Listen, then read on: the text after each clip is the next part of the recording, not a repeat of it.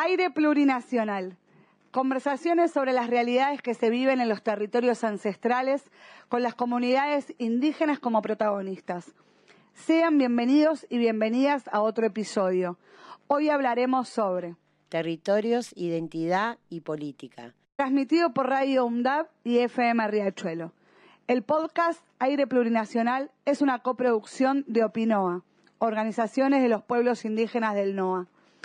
La Universidad Nacional de Avellaneda como parte de la red intercultural de equipos de acompañamiento indígena RIEDAI y la FM Riachuelo. Aire Plurinacional Podcast nace del segmento radial en Rompel Cerco de la FM Riachuelo. Ramico, Yanderet, Ancha, Yachtakunap, Aire Plurinacional. Aire Plurinacional. Aire Plurinacional. ¿Qué tal, Walter? ¿Cómo estás? Te damos la bienvenida Mirta, Maru y Leandro. Achichisi, Tucuipa, Sonco y Ancha Cusicu Canconatia. Les decía buenas tardes a todos y bueno, contento de estar con ustedes. Contento de que nuevamente estés con nosotros. Hoy te faltó tu compincha acá, Eva. Hoy no se pudo hacer presente en el aire. Bueno, saludos a Eva, entonces. Le mandamos. Bueno, Walter, en principio, ¿nos querés dar alguna primera apreciación de lo que fue el, el conversatorio del miércoles?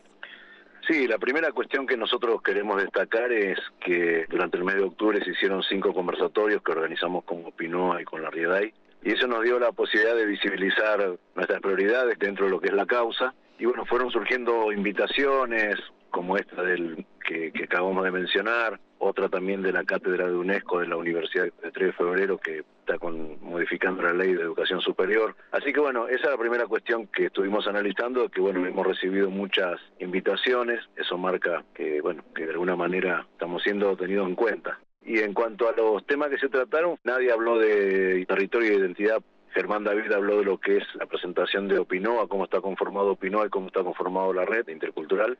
Néstor habló de la propiedad comunitaria y Solita de, un Estado plurinacional. Así que son temas fundamentales para nosotros para ir de a poco instalando los temas en la sociedad que está totalmente desinformada sobre lo que es la causa y los objetivos nuestros. Así que todo lo que se haga en este conversatorio también salió para varios países. Para nosotros es muy interesante poder eh, hablar nosotros porque hasta ahora en un 90% se ha venido siempre hablando por nosotros a través de antropólogos, sociólogos, historiadores, periodistas y bueno, nosotros ya hemos tomado el desafío de, hablar en primera persona como sujeto de derecho colectivo, así que eso también es otra cosa para marcarlo como importante. Si te parece, nos metemos de lleno con las exposiciones. En principio vamos a escuchar a Nadia Borja, que es de la comunidad Incahuasi, del pueblo Tastil de Salta, que nos decía esto. Nuestra lucha ha comenzado hace más de 500 años con la llegada de, los españoles. Nosotros somos herederos de la lucha que, que nuestros ancestros han iniciado. Somos la semilla de aquellos guerreros y estamos aquí hoy de pie para dar batalla a todo lo que se nos avecina. Tenemos un recorrido bastante arduo, pero siempre trabajando en red con los demás pueblos, con la organización Opinoa. Nuestro objetivo es el respeto pleno de nuestros derechos y el respeto justamente a nuestro territorio. Es nuestro territorio que ancestralmente hemos heredado de nuestros abuelos, quienes nos han enseñado a vivir en valores como el equilibrio con la naturaleza, la cooperación, el respeto a la madre naturaleza, el respeto hacia nuestra cultura, nuestra cosmovisión que se puede ver en cada niño que hoy sigue caminando por nuestros senderos en los cerros y que sigue con la cosmovisión que sus abuelos han transmitido. El territorio es parte de nuestra identidad.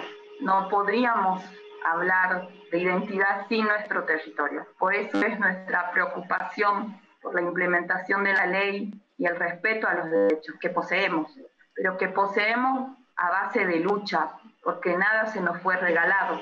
Cada derecho se obtuvo con un derramamiento de sangre, de esfuerzo. A nosotros nada se nos sirvió en bandeja de plata nunca. Eso lo tenemos claro. Bueno, Walter, ahí eh, volvimos. ¿Qué nos puedes decir? alguna reflexión de esto que contaba Nadia. Y bueno, lo primero que quiero decir es que Nadia es una hermana joven, no llega a los 30 años, y que lo que dice es muy profundo. El tema es que cómo nosotros traducimos estas palabras tan profundas a toda la sociedad que no, no, tiene, no tiene información sobre lo que está pasando y cómo hacemos para que se involucre, porque van por los territorios nuestros, porque ahí están los bienes naturales, que son millones y millones de dólares y nosotros nos convertimos en defensores naturales, pero el que vive en la ciudad no tiene no, tiene noción de lo que está pasando en los territorios, con la tala indiscriminada, la minería a cielo abierto, la contaminación por la, el avance de la frontera de la soja, el avance de la frontera de la ganadería. Entonces entendemos que eso es una, una causa que es común a toda la sociedad, pero bueno, nosotros estamos viendo que la sociedad está educada de una forma que no, no registra esto, y menos el que vive en la ciudad. El que vive en la ciudad no se cepilla los dientes con 8 litros de agua, ir a la cadena con 8 litros de agua y nosotros no tenemos acceso al agua. Entonces, eso ese es el desafío, ¿no? Ese es el desafío que nosotros venimos a buscar acá a la gran ciudad. Y las palabras que dice Nadia son de una profundidad, pero tremenda. Nosotros somos simplemente un eslabón de la cadena que comenzó con la llegada del colonizador y de la evangelización católica. A veces nos preocupa que inclusive el campo popular todavía no, o no tiene interés o no nos estamos explicando bien o algo pasa, porque nos preocupa eso, ¿no? Que el campo popular todavía no ha tomado esta cuestión como propia, cuando nos parece que debería la defensa de los bienes naturales tiene que ser de todos, porque después hablamos del calentamiento global, hablan los científicos, ¿no? El calentamiento global, del cambio climático, y bueno, todo eso afecta a toda la población, no solamente a los indígenas. Sí, era interesante esto que mencionabas de que es inherente a todos los lugares, en los territorios, digo, sufran estas problemáticas como la falta del acceso a los servicios, a, bueno, a los derechos, ¿no? De, para una vida digna. El problema es como inherente al, en el sistema capitalista, ¿no? Si te parece, vamos a hilar esto que estabas contando para escucharlo a Néstor. Bueno. En esta lucha de los pueblos originarios en defensa del territorio y los bienes naturales y de la madre tierra que nos da la vida por una ley de propiedad comunitaria indígena. Hoy tenemos que decir que Realmente esta crisis mundial que llega hoy a través del COVID-19, que desenmascara la violencia institucional y el desamparo sistemático que padecemos desde siempre los pueblos indígenas, como así también tenemos que decir que el cambio climático es un hecho irreversible y que es producto y consecuencia de las políticas erradas de un sistema capitalista, consumista y que en nombre del desarrollo y el progreso está generando daños irreversibles a la Pachamama y también poniendo en riesgo la vida de toda la humanidad. Entendemos que es tiempo es tiempo de que realmente los gobiernos tomen conciencia y que realmente nosotros cuando hablamos decimos que somos parte del territorio, no somos los dueños sino parte, porque para nosotros el territorio es vida. Sin territorio no hay vida y cada uno de estos elementos que no son renovables realmente son fundamentales para las generaciones venideras y estos elementos, digo, son vitales de vida, como ser el agua, el aire, el fuego, la tierra. Si uno de estos elementos nos falta, se provoca el desequilibrio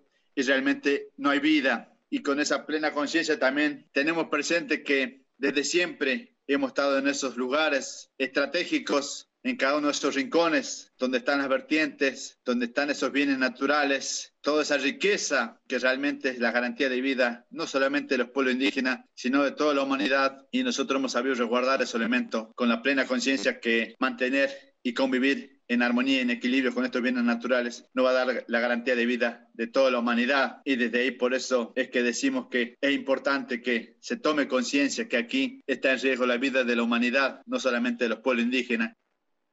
Bueno, ahí volvimos. Eh, bueno. ¿alguna reflexión, Walter? Y no, porque en realidad nosotros, como opinó, una de las cosas que hacemos consensuamos cuáles son los objetivos y muy difícil que que se escuche algún referente de Opinoa, por más que sea de distintas organizaciones, distintas provincias o distintas identidades, que no priorice lo que ya decimos, ¿no? Que es tan claro. Sí, obviamente que eso pasa por la cuestión capitalista, pero si nosotros nos quedamos también hablando de lo capitalista, vamos a dar un ejemplo de Argentina. Nosotros entendemos que la democracia que comenzó en el año 83, ya lleva unos cuantos años, tiene una deuda en cuanto al resguardo de los bienes naturales y a la vez tiene una deuda con nosotros, ¿no? con los pueblos indígenas, porque tenemos un montón de legislación pero después no se cumple, derechos institucionales, constitucionales, acuerdos internacionales. Entonces el tema pasa por ahí y creo que en estos treinta y pico de años hubo gobiernos que supuestamente no son neoliberales ni y, combaten el capitalismo, pero no nos pusieron en la agenda. Entonces yo creo que ese es el desafío, ¿no? Que el que le toca administrar al Estado a través del voto nos ponga en la agenda. Venimos diciendo de, mil formas, en varios idiomas lo venimos diciendo y bueno, todavía no, no hemos logrado esa cuestión, por eso que estamos viniendo a la gran ciudad a generar esas condiciones políticas. Esto es directamente falta de voluntad política, falta de voluntad política. Nosotros de alguna manera no estamos dando lástima, ni es que estamos... No, nosotros estamos diciendo, che, nosotros estamos aguantando en los territorios y, y no tenemos un peso para movilizar 300 micros, cortar la, la 9 de julio, no nos ven a nosotros movilizándonos, pero nos ven parándonos delante de la topadora. Entonces estamos diciendo, che, lo hacemos juntos porque, viste, en algún momento no, no se puede solamente resistir. Por eso que salimos de los territorios a buscar alianzas estratégicas. Así que esperamos que eso dé un resultado, creemos que, que es posible, también sabemos que no es fácil. Sí, de alguna forma también el audio del el testimonio de Néstor en la charla lo, lo recuperamos, porque de alguna forma se encuentra un factor común, ¿no? Escuchándolo decía, claro, esto que dicen ellos respecto de la resistencia en los territorios y el cuidado de la Pachamama que ustedes vienen teniendo como rol, es algo que nos involucra a todos. Entonces, al encontrar en esto que ustedes hacen el factor común de que el problema no es un gobierno o un tinte de gobierno político, sino que es el sistema mismo en el que está encausado todo, no es que el problema es solo de los pueblos originarios, sino que el problema es de todos. Digo, ustedes lo dicen ahí. Ustedes son los que están defendiendo los territorios, los, bienes naturales, pero que en algún momento, si eso se termina, nos afectaría a todos. Entonces está bueno encontrar ese factor común también para esto que decías, ¿no? Poder encontrarnos en la lucha juntos. Sí, ese es el objetivo. Eh, en realidad no es que esto va a pasar, esto ya está pasando. Nosotros lo decimos de nuestra cosmovisión sin hacer ninguna investigación científica, simplemente desde el razonamiento y desde nuestra cosmovisión pero también lo dicen los científicos. El calentamiento global, te marcan cuántos grados, no sé, pierde, cuánto se derrite el, el, témpano en el sur y qué sé yo. Son eh, investigaciones científicas, pero coinciden con lo que nosotros decimos, pero que ya lo decían nuestra gente, nuestros mayores, desde que llegó el, usurpador. Y yo creo que esa es la tarea, y esa es una tarea de todos, ¿no? Por eso andamos buscando siempre aliados que nos pongamos a poner de acuerdo para generar las condiciones políticas para que de una vez por todas dejemos de lado la indiferencia y dejar de mirar para otro lado, ¿no? Ese es un, todo un tema, un desafío muy muy grande que involucra a la sociedad en general. La sociedad en general considera, por distintas encuestas que hemos tenido acceso, no porque la hayamos hecho nosotros, considera que inclusive la clase media, que es bastante complicada ¿no? para, para estos temas, considera que la causa indígena es noble, tiene que ver con, con algo que tiene razón de ser. Entonces estamos tratando de que eso se vea transformado en acción. Por eso decimos, queremos aclarar que nosotros no venimos a dar lástima acá, nosotros venimos a advertir, a decir que nosotros no estamos dando lástima, estamos diciendo hay otra forma de vivir, lo que tenemos que hacer es incorporarla, no hay que armar una nueva forma de vida, no, eso, eso está, está tapado con varios camiones de tierra, ¿no? Y el sistema hace que eso no, no avance, pero bueno, nosotros creemos que se hace 500 y pico de años desde con lo que pasó con el genocidio, más grande que conoce la humanidad, con, con la conformación de los estados sobre nuestros territorios y también otra vez otra masacre, y seguimos vivos, fíjense si no vamos a tener esperanza de que, de que esto puede suceder. No sé si nosotros lo veremos, pero tenemos que dejar todo preparado, la transmisión para las futuras generaciones pensaba en esto que decías respecto de los aliados, ¿no? Eh, ahí en la charla, como vos contabas, Germán le tocó hablar de la conformación de Opinoa y de la RIEDAI y hablaba del concepto de interculturalidad, que es algo interesante a la hora de pensar la lucha en conjunto. Si te parece, lo escuchamos.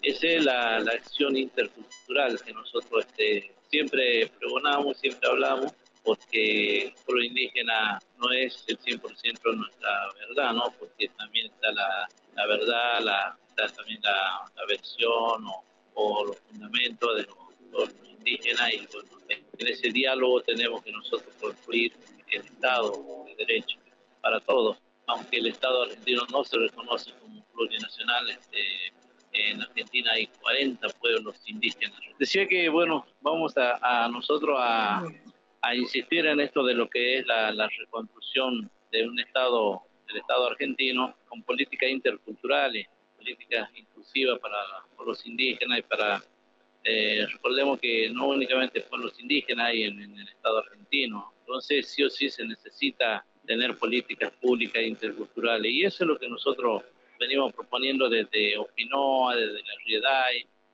¿Alguna reflexión respecto de este concepto que desarrolló Germán en el audio?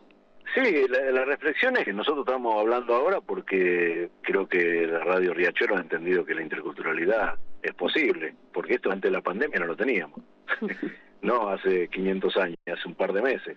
Y decimos, ¿es la solución de fondo para solucionar el tema de la comunicación?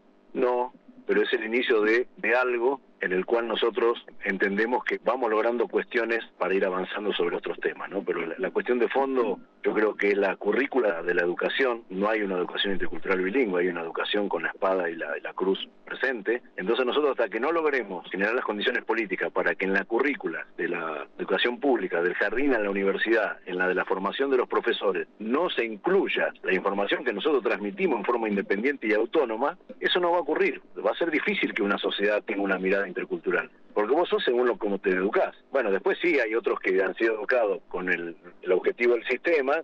Cada momento te pone algo. Hoy tenemos el celular. El celular convierte en zombie a toda la sociedad. Y así, después la televisión, la propaganda, bueno, todo lo que ya sabemos, ¿no? No vamos a entrar en esos detalles.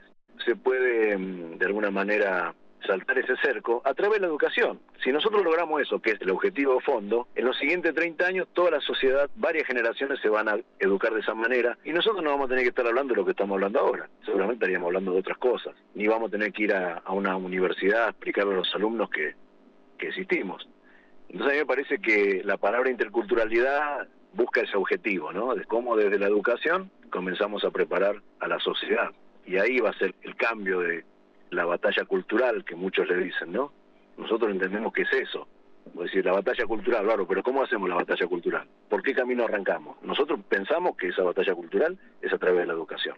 Respecto a esto que contabas de cómo generar o volver a tener esas costumbres, esas formas de vivir, volverlas a enseñar, de reaprenderlas en el conjunto de la población. Y respecto a eso, también la importancia de la interculturalidad ¿no? en esa herramienta de educación, porque de alguna forma tendrían que confluir las miles de visiones que existen. Lamentablemente tuvimos un inconveniente técnico y el testimonio de Solita no lo tenemos, pedimos mil disculpas, pero Solita hablaba y explicaba muy simplemente a qué se refiere alguien cuando habla de Estado plurinacional, ¿no?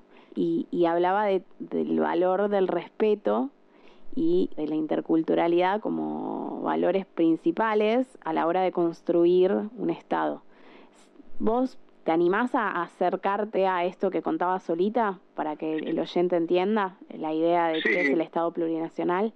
Un Estado plurinacional es cuando un Estado-nación, por ejemplo, como Argentina o Bolivia, genera las condiciones políticas para poder convivir con las otras naciones que, están dentro de ese territorio-nación que puede llamarse Bolivia o Argentina. En este caso, Argentina dentro de su territorio tiene 40 naciones indígenas distintas. Entonces, convivir en la interculturalidad, convivir en el, dentro de lo que es el respeto, convierte al país en un Estado plurinacional. De hecho, la Argentina, si nosotros leemos el artículo 75, inciso 17, habla de eso, del respeto a los pueblos preexistentes, la Argentina tardó 178 años para incluir la palabra que somos persistentes en la Constitución Nacional. Si se cumple eso del artículo 75, inciso 17, respetar su territorio, su forma de ver la vida, su educación, su idioma, es un Estado plurinacional. Porque eso describe lo que es una nación. Y bueno, nosotros somos naciones. Entendemos que, que todo eso se genera, esa voluntad política hay que generarla y también como un poco para salir de esta, o si no parece que esto es un segmento trágico, ¿no? Que no tenemos salida, que estamos que estamos todos con el agua hasta la garganta. Hay cinco universidades, la Universidad de Avellaneda, la Universidad de, Santiago del Estero está en trámite, la Universidad de Jaureche de Varela, la Facultad de Ciencias Naturales y Humanidades de la Universidad de La Plata, se han pronunciado a favor de la ley de propiedad comunitaria. Tenemos un proyecto de extensión universitaria en la Universidad de Quilmes. Hemos logrado, vamos logrando cosas que van a generar esas condiciones políticas para que el funcionario que, tiene esa responsabilidad termine de entender de una vez por todas como siempre repetimos, nosotros tenemos nuestro sanador que atiende en tres hospitales, en Jujuy eh, han logrado avanzar con la cultura medicina, eso depende mucho también de cada pueblo, ¿no? Cada, y el proceso organizativo de cada pueblo, bastante diverso también opinó, porque vivimos en distintos, distintas provincias con distintas realidades políticas. Pero quiero decir con esto que no ha convocado la, la cátedra de UNESCO de la Universidad de 3 de Febrero, que se suma a la red y no ha convocado para escuchar qué opinamos sobre la reforma de la ley de, educación superior. quiero decir que vamos avanzando, porque si no, si no, no, no contamos los pequeños avances que tenemos y las propuestas que tenemos, parece que nos dan ganas de abrazarnos y llorar No, un rato largo, ¿no? totalmente. Entonces creemos que todo esto que decimos ya hay cosas que se, se han cumplido. Tenemos toda la legislación que hace falta. No está faltando nada más que la ley de propiedad comunitaria. Pero hemos hecho nuestro propio anteproyecto como, como opinó, y lo ha firmado Donda y lo ha firmado Silvia Orne de la provincia de Río Negro. Ya está en el Congreso. Un anteproyecto elaborado propiamente por organizaciones indígenas. Ese desafío ya empezó y ya tiene sus logros. Creemos que eso va a ser un Estado plurinacional. Hay ejemplos, ¿no? Qué sé yo, España es un Estado plurinacional. Tiene Cataluña, el País Vasco. Eso es un Estado plurinacional. Sí, No, no está con algunas características dicho, sí, pero- diferentes, digo, ¿no? Porque Sí. una de las cosas interesantes que decía Solita hablaba del tema de la participación en ese Estado plurinacional, digo. Claro. eh, se más, no sé, la noción que daba parecía ser una democracia, pero una democracia distinta, ¿no? Con más participación de parte de todos, o sea, de todos los Bueno. pueblos, naciones. Pero Marianela, el artículo 75 de la Constitución lo dice. Nuestra participación directa en los intereses que afectan al buen vivir de, de las comunidades. Eso lo dice la Constitución en Argentina. Cuando Bueno. alguien se, se rasga las vestiduras de la- del, del nacionalismo y toda esa cuestión, nosotros le decimos eh, la propiedad privada, ¿no? Que últimamente ha estado tan, tan en tanto en la tele, ¿no? La toma de tierra. Y nosotros le decimos, pero la propiedad comunitaria y un Estado plurinacional también está en la Constitución. Vamos a leerla completa, porque si no, si la leemos por parte y según lo que nos conviene. Así que no está todo perdido, estamos bien, bien con los, con los objetivos que tenemos, nos vamos sintiendo acompañados. Eh, reitero, esto surge de un- del viaje que hizo la UNDAP, Radio Riachuelo, la gráfica a los territorios. Es una un compromiso que nosotros ta- también te inquirimos de alguna manera, ¿no? Es decir, ¿en qué po- podemos colaborar? Dijiste, bueno, colaborar con la... Bueno, y hoy, hoy esto es una realidad y queremos seguir creciendo, queremos que esto crezca. Totalmente. Reiteramos que la palabra siempre ha sido una, una cualidad dentro de lo que es la comovisión, la tenemos que recuperar porque dentro también de nuestras comunidades la palabra la estamos recuperando, pero bueno, vos has cumplido con tu palabra. Bueno, Walter, eh, lamentablemente tenemos que cerrar la entrevista porque Bueno. tenemos otra pactada. Te agradecemos mucho la comunicación con la FM Riachuelo. La verdad es que ha sido muy interesante todo, todas las exposiciones que hemos tenido, tanto emitidas desde el conversatorio del miércoles como la tuya. Es un tema que sigue estando para trabajar porque tiene mucho para profundizar y para pensarnos retomando estas viejas y ancestrales costumbres. Nos hablamos en otro segmento. Sí, cuando quieran, nosotros siempre estamos a disposición y bueno, también nos tomamos el trabajo de que cada segmento vayan rotando distintos referentes de, de Opinoa para que se vea también la diversidad de identidades y bueno, y la capacidad también de nuestros referentes, ¿no?